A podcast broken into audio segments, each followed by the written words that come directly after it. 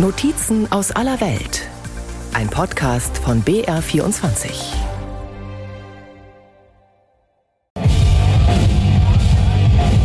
Hier geht der Punk ab. Im Untergeschoss eines typisch chinesischen Kaufhauses in Shanghai. Wer das erste Mal hier ist, muss ein bisschen suchen, muss vorbei an den winzigen roten Plastikstühlchen, die im Obergeschoss vor den Restaurants stehen, dann eine Treppe runter. Und da ist sie etwas versteckt, die Rockerkneipe, in der mehr als 100 Menschen Platz haben. Auf der Bühne die beiden Frontsängerinnen der Punkband Mama Huhu. Lässig rocken sie ihre E-Gitarre und den Bass.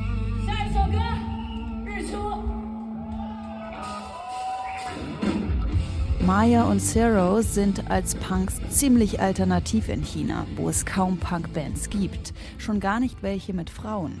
Ihre Vorbilder kommen eher aus dem Ausland.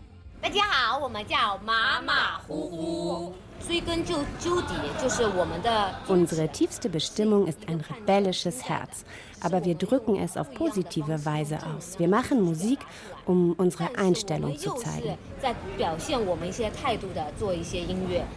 Richtig rebellisch und nonkonform dürfen sie in China nicht sein. Shut up, halt deinen Mund, dürfen sie im Konzert zum Beispiel nicht sagen. Und ihre Liste an Liedern mit Songtexten muss vorher angemeldet und genehmigt sein, wie bei allen Konzerten in China. Ist eine Zeile beim Auftritt anders, kann es Ärger geben. Damit Bands überhaupt auftreten dürfen, müssen sie sich fügen. So funktioniert die Zensur in China. Es gibt ein paar Dinge, die nicht gesagt werden dürfen. Zum Beispiel schreien wir nicht einfach Dinge heraus, benutzen keine direkte Sprache oder Schimpfwörter, um uns auszudrücken. Wir sind subtiler, aber unsere Power ist trotzdem immer da. Es gibt zum Beispiel Realitäten, die unserer Meinung nach schlecht sind, aber wir nutzen unsere Songs, um sie auszudrücken, auch wenn es nur implizit ist. Zum Corona-Lockdown in Shanghai im vergangenen Jahr, als die 25 Millionen Stadt abgeriegelt war und die Bewohner in ihren Häusern und Wohnungen eingesperrt waren, haben die beiden Frauen mit ihrer Band gleich zwei Songs geschrieben. Einer davon heißt Butterfly, auf Deutsch Schmetterling.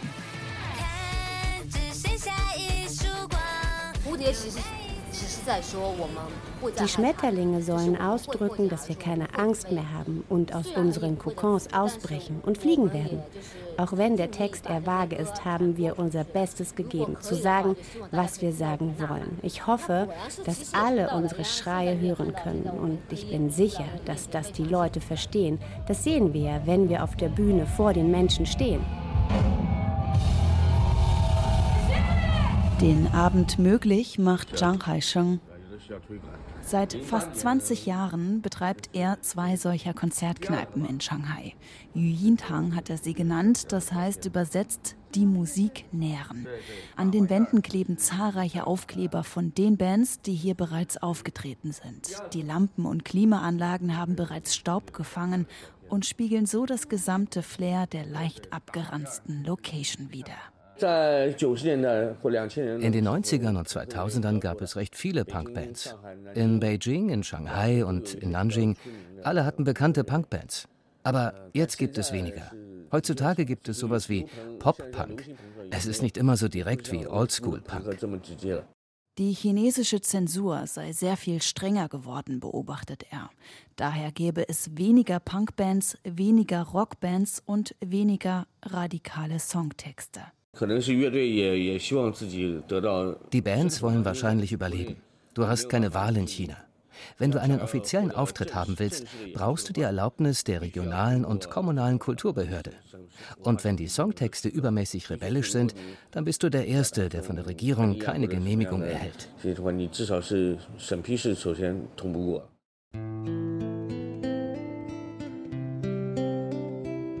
Das ist ein Song, der in China gar nicht mehr gespielt werden darf. Es ist der Song, mit dem Zhou Yunpeng als Musiker in China bekannt geworden ist. Eine Million Fans folgen ihm im chinesischen Online-Netzwerk Weibo.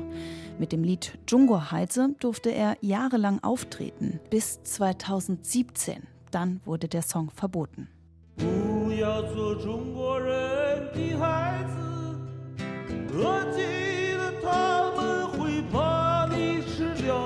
Sei kein Kind von Menschen in China, singt er darin und zählt mehrere Missstände in verschiedenen Städten und Regionen auf. Zhou Yunpeng tritt mit diesem Song nicht mehr auf und auch im chinesischen Internet ist er nicht mehr zu finden. Er selbst hat keine Kopie mehr von seinem eigenen Song.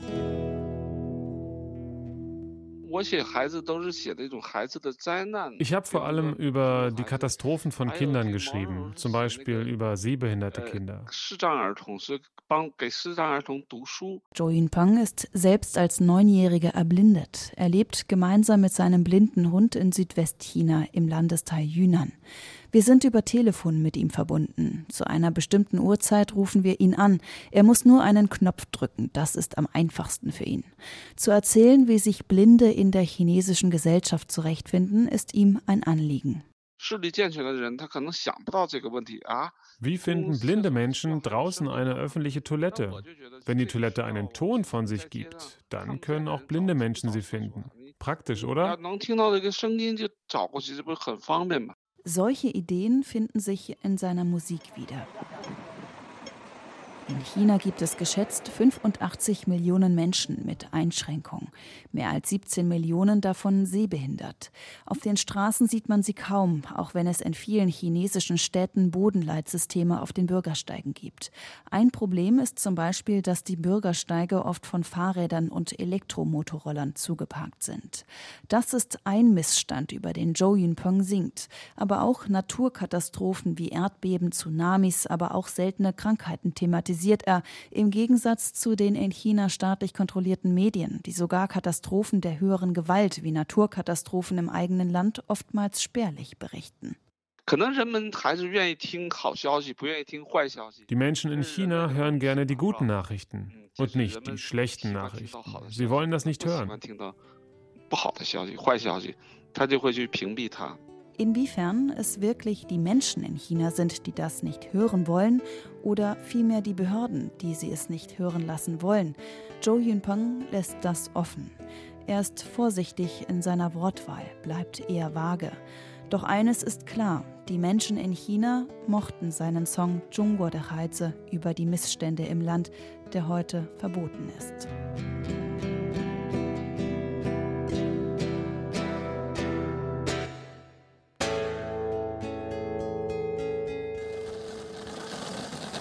Kurte Kun lebt ebenso in Südchina und ist einer derjenigen, der öffentlich die Grenzen der Politik austestet, die Interaktion mit der Gesellschaft und der Polizei sucht und explizite politische Themen setzt.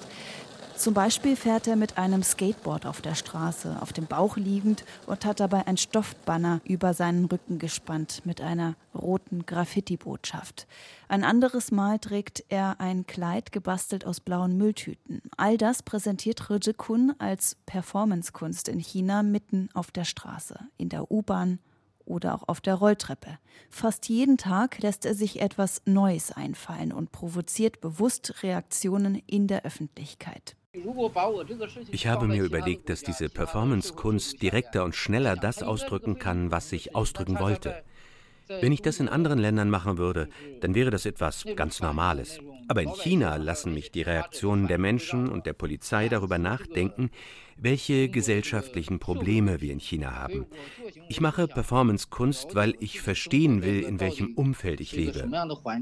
Besonders während der Corona-Pandemie hat Tröje Kun in der Performancekunst eine Möglichkeit gefunden, die strikten Corona-Maßnahmen wie Abregelungen von ganzen Millionenstädten zu kritisieren. Zum Beispiel hat er ein Banner aufgehängt mit den Worten Buwang Chusin, übersetzt Vergiss nie, warum du angefangen hast. Diese Worte sind sehr politisch, denn sie werden von der kommunistischen Parteiführung auf Propagandaplakaten genutzt. Die Kameraüberwachung hat mich gefunden. Die Sicherheitsleute sagten mir, dass ich das nicht sagen dürfe. Und sie sagten mir tatsächlich, dass die normalen Bürger nicht qualifiziert seien, diese Worte zu verwenden. Es sei ein Satz, der nur von der kommunistischen Staats- und Parteiführung verwendet werden könne. Dieses Banner hing überall in der Öffentlichkeit. Jetzt weiß ich, dass wir normalen Leute keine Banner aufhängen können. Es ist ein Verstoß gegen das Gesetz. Wenn du ein T-Shirt kaufst und den Satz darauf druckst, wird die Polizei kommen und dich danach fragen. Bislang hatte seine Kunst für ihn nicht mehr Konsequenzen als verbale Auseinandersetzungen mit den Behörden. Doch auf die Rechtsstaatlichkeit kann er sich in China nicht verlassen. In den vergangenen Jahren wurden immer wieder Künstler festgenommen. Manche haben das Land verlassen. Ein prominentes Beispiel ist der chinesische Künstler Ai Weiwei. Er wurde im Jahr 2011 81 Tage lang in China eingesperrt und lebte anschließend zeitweise in Berlin, dann England und aktuell in Portugal.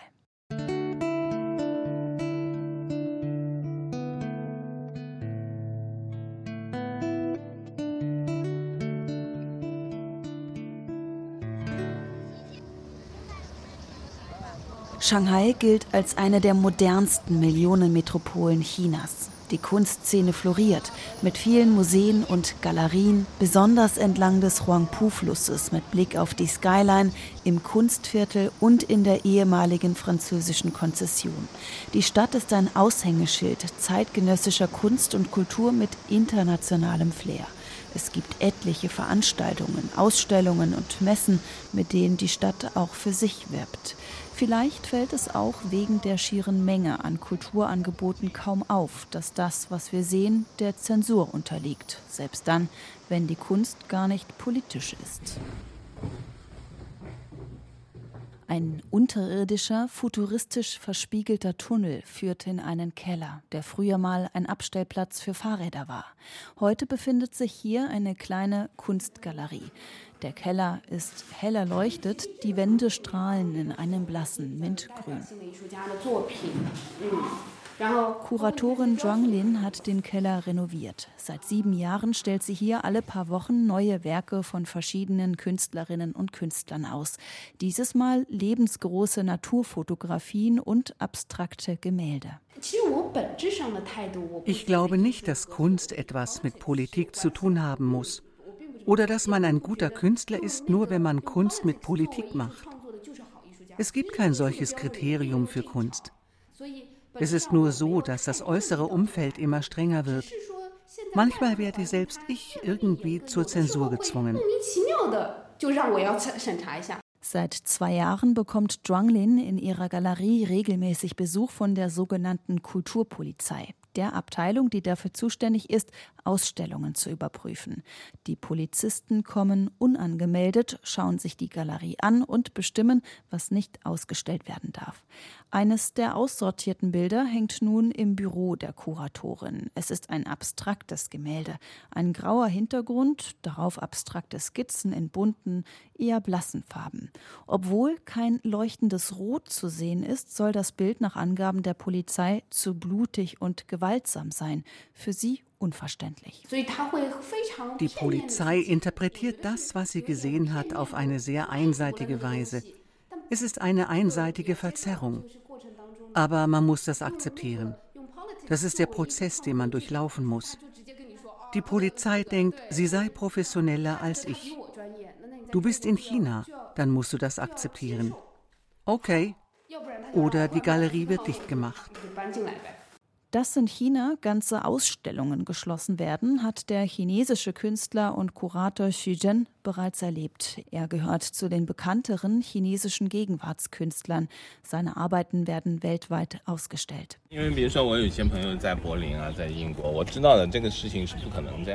Dinge wie diese passieren nicht in Berlin oder in England, sagt er.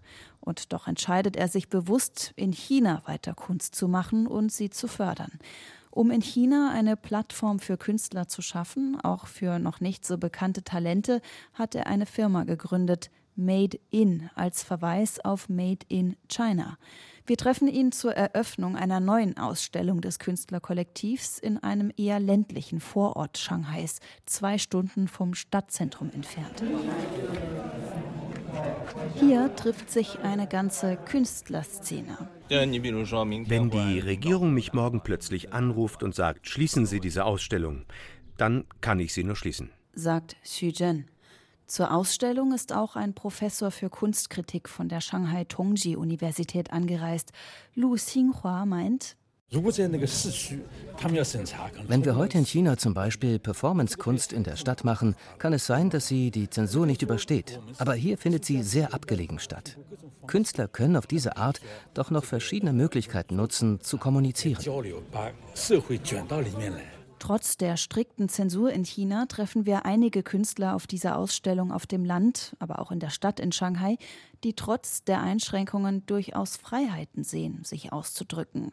Sie diskutieren manchmal auch darüber, ob die politische Korrektheit in demokratisch regierten Ländern nicht auch als eine Form der Zensur zu verstehen sei.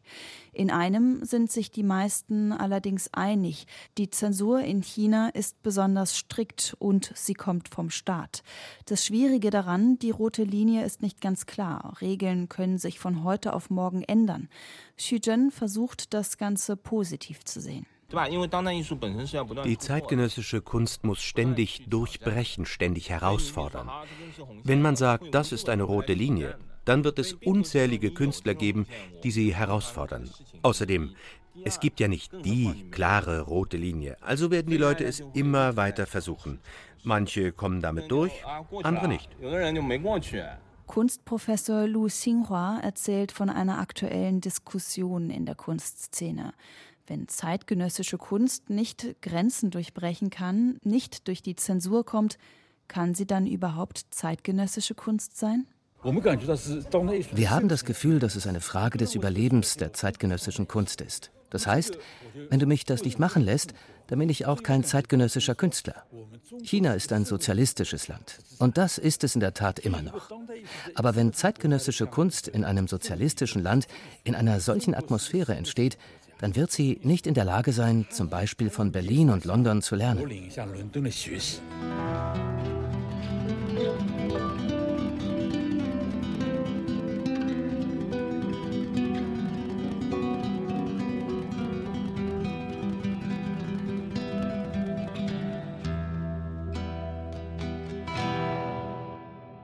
Kunst im Untergrund, Kunst, die nicht durchbricht, die nicht ausgestellt werden darf. Kunst, die wenige erreicht, aber existiert, die gibt es in China. Hier zum Beispiel von einem Künstler, der noch nie öffentlich unter seinem Namen seine Arbeiten zeigen konnte. Es ist ein kleiner und versteckter Ort. Vom Bürgersteig aus wirkt er wie ein Einkaufsladen. Im Schaufenster steht ein Motorrad. Dahinter auf dem Boden sind ein paar Klappstühle, es gibt eine Bar, Getränke und es hängen Bilder an der Wand, Fotoporträts von Menschen, begleitet von kurzen Texten, Geschichten von Schwulen, Lesben, Bisexuellen und Transgender in China. Wir sind eigentlich nur Freunde von Freunden von ihm. Wir kennen uns daher. Und dann haben wir die Gelegenheit hier gehabt, an diesem Ort etwas auszustellen. Es ist seine erste erfolgreiche öffentliche Ausstellung.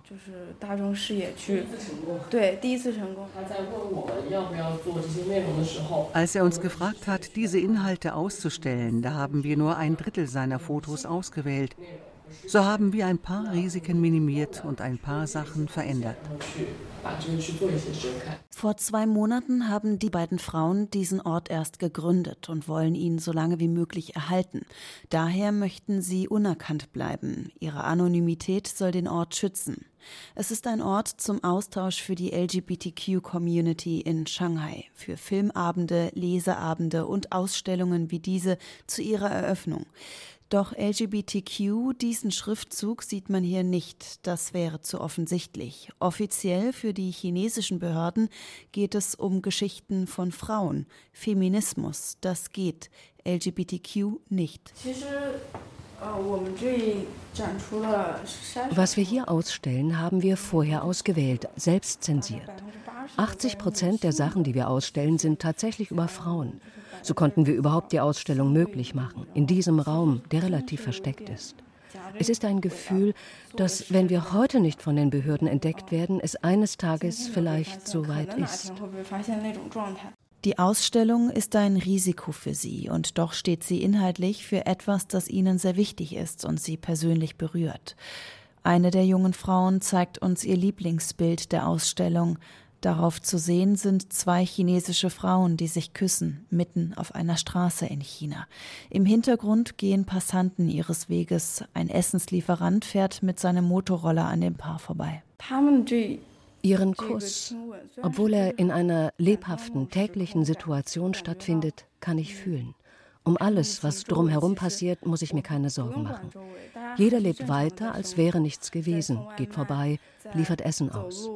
Ich frage mich, ob das eines Tages zur Normalität werden wird. Es ist doch einfach etwas ganz Alltägliches. Doch in China ist es das nicht, auch wenn Homosexualität in der Volksrepublik im Jahr 1997 entkriminalisiert wurde. Das Thema ist in vielen Familien tabu. Seit der Machtübernahme von Staats- und Parteichef Xi Jinping geht der Staat verstärkt gegen die LGBTQ-Community und Aktivismus vor. An Unis sind in den vergangenen Jahren entsprechende Gruppen geschlossen worden. Profile in Online-Netzwerken wurden zensiert, Veranstaltungen teilweise eingestellt und zahlreiche LGBTQ-Dating-Apps nach und nach verboten. 同时还提到要坚决杜绝娘炮等畸形的审美，不得播出偶像一样。Gleichzeitig teilte die nationale Rundfunk- und Fernsehverwaltung mit, dass deformierte Ästhetiken wie der so Zitat Sissy-Man, verweichtlichte Mann, entschlossen abgeschafft werden soll und dass keine Sendungen mehr ausgestrahlt werden dürfen, die solche Vorbilder fördern, heißt es im Jahr 2021 im chinesischen Staatsfernsehen. Die kommunistische Staats- und Parteiführung schreibt ein Männlichkeitsideal vor, welches feminin aussehende männliche Popstars aus der chinesischen Öffentlichkeit, aus dem Fernsehen und Internet gelöscht hat. Die Partei entscheidet darüber, welche Männer maskulin genug sind, um im chinesischen Fernsehen aufzutreten. Auch Tattoos werden im chinesischen TV verdeckt oder verpixelt. Auf der vergleichsweise kleinen Bühne der Rockerkneipe in Shanghai trägt Punksängerin Maya ihre Tattoos ganz offen. Ihr ganzer linker Arm, auch ihr Dekolleté, ist in bunten Farben tätowiert.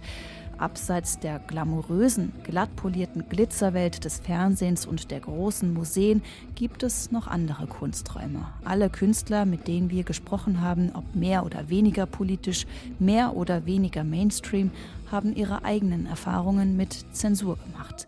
Es gibt Schwarz, es gibt Weiß und es gibt auch verschiedene Grautöne. Für den Punk in China bedeutet das, dass damit auch der Punk nicht mehr so punkig ist. Wenn wir an einem freien Ort leben würden, dann würden wir unkontrollierbarer sein. Aber wir sind hier, leben hier, sind hier aufgewachsen. Es gibt viele Kinder und Teenager, die unsere Musik mögen. Was wir ihnen geben wollen, ist Hoffnung und dass sie an diese Welt glauben.